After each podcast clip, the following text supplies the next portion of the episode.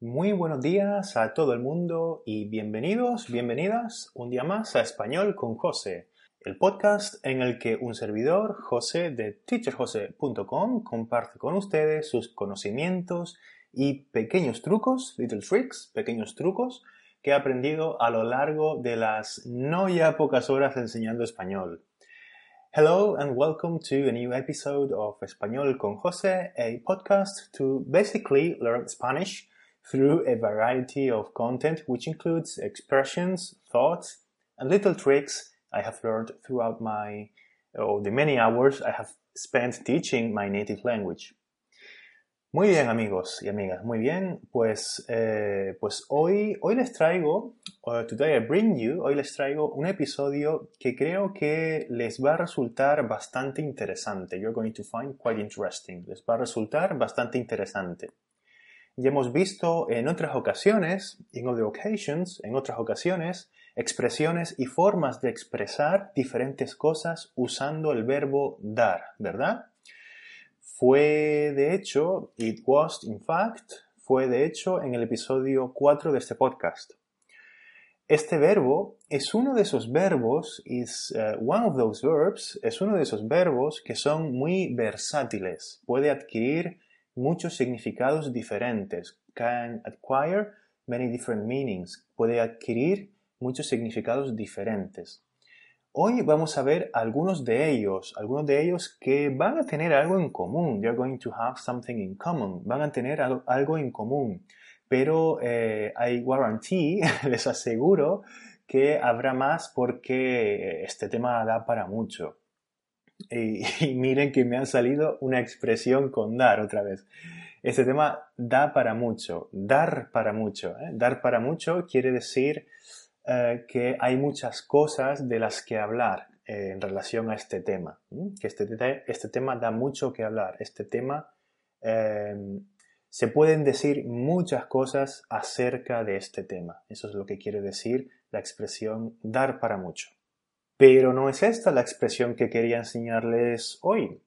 Hoy quería enseñarles expresiones con dar, con expresiones con dar en las que usamos el pronombre de objeto directo le, ¿vale?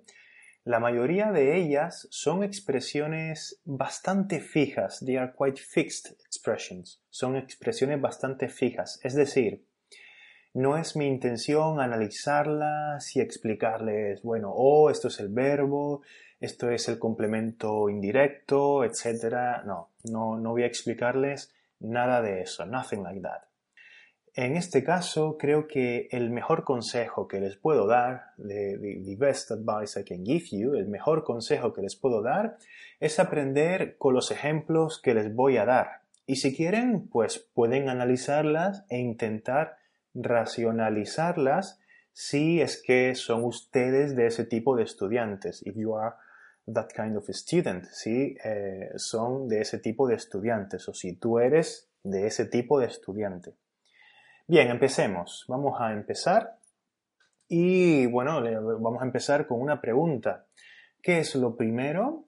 ¿Qué es lo primero que tienes que hacer para oír este podcast? What's the first thing you need to do to listen to this podcast? ¿Qué es lo primero que tienes que hacer para oír este podcast? Bueno, no creo que en ninguna de las plataformas, ¿eh? I don't think in any of the platforms, no creo que en ninguna de las plataformas este audio se active de manera automática, ¿verdad? Ah, hay páginas, em, páginas, eh, en España es común decir páginas cuando queremos decir páginas web, ¿vale? Entonces, hay páginas, hay sitios web en las que eh, eh, lo puedes hacer, sí, o sea, puedes eh, reproducir un audio automáticamente, ¿vale? Pero esto es algo, this is something that I don't like at all. Esto, esto es algo que a mí particularmente no me gusta nada.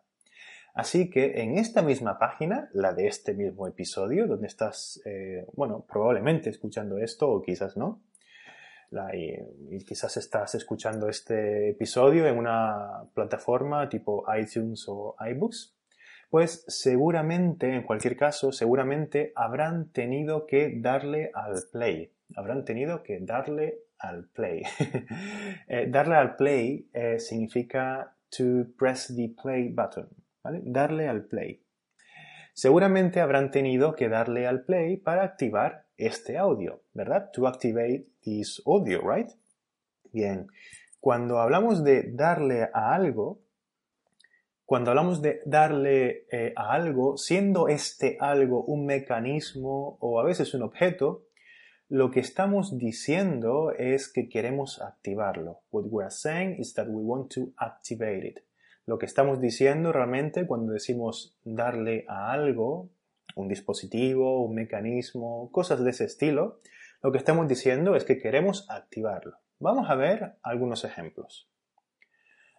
¿Puedes darle al botón del ascensor, por favor? ¿Puedes darle al botón del ascensor? Can you press the button of the lift? ¿Puedes darle al botón del ascensor, por favor? ¿Has visto esta mesa regulable? ¿Has visto esta mesa regulable? Con mesa regulable quiero decir eh, standing desk, ¿no? Estas mesas que, que puedes subir y bajar. ¿Has visto esta mesa regulable? Puedes subirla y bajarla dándole a esta manivela. Manivela significa crank en inglés, ¿vale? ¿Has visto esta mesa regulable? Puedes subirla y bajarla dándole a esta manivela.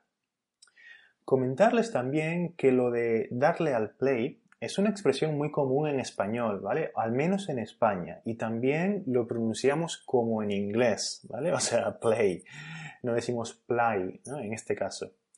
Eh, esto no ocurre con otras palabras como wifi, por ejemplo.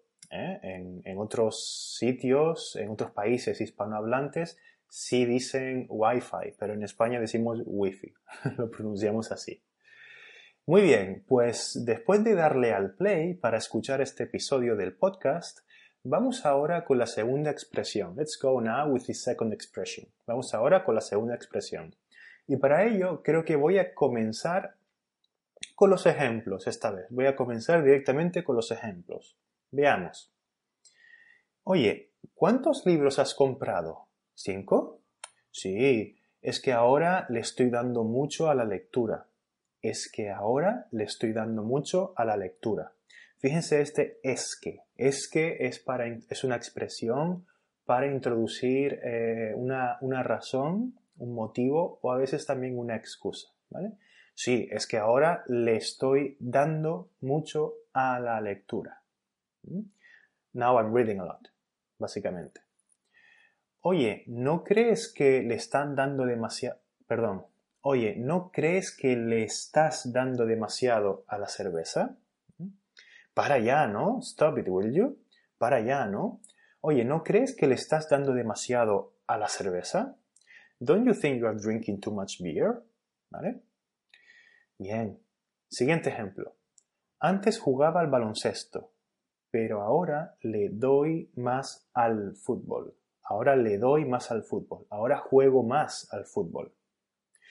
Muy bien, no sé si eh, habrá quedado claro con los ejemplos, pero si se dan cuenta, if you notice, si se dan cuenta, estamos hablando de acciones que se practican habitualmente.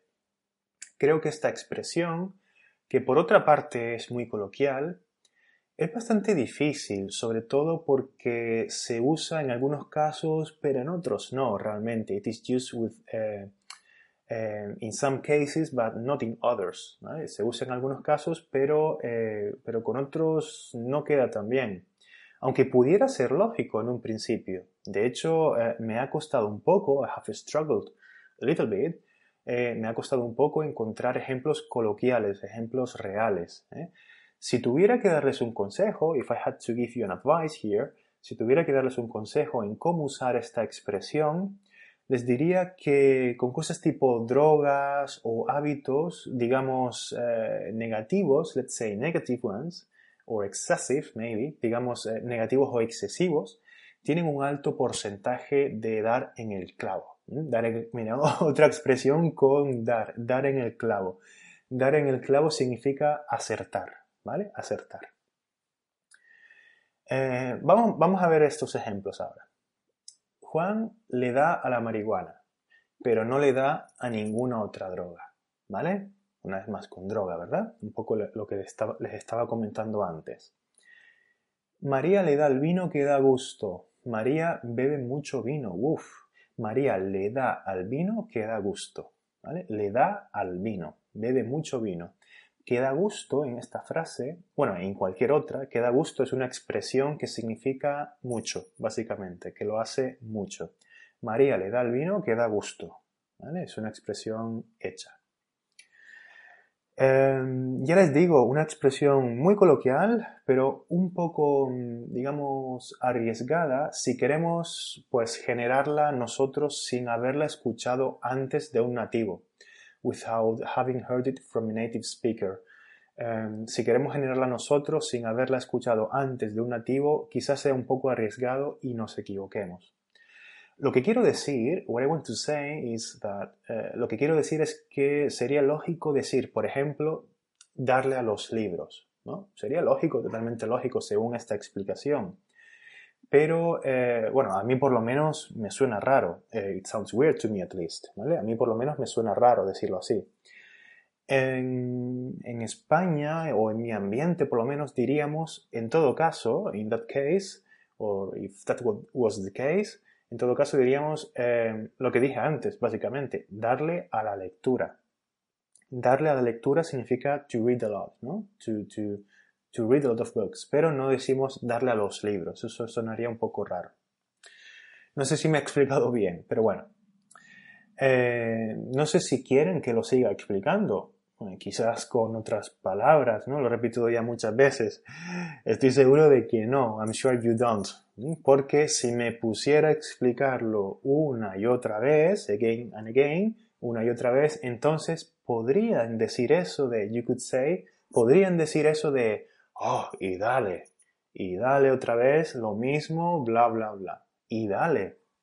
Bien, esta expresión, muy útil también, significa que de algún modo estamos reprochando, reprochando, we are reproaching, estamos reprochando a alguien que es muy pesado, very tiresome, very annoying, muy pesado o muy pesada con algo, ¿sí? Es decir, en este caso, repetir una y otra vez, again and again, lo mismo. Veamos este ejemplo. Mamá, ¿me das 5 euros?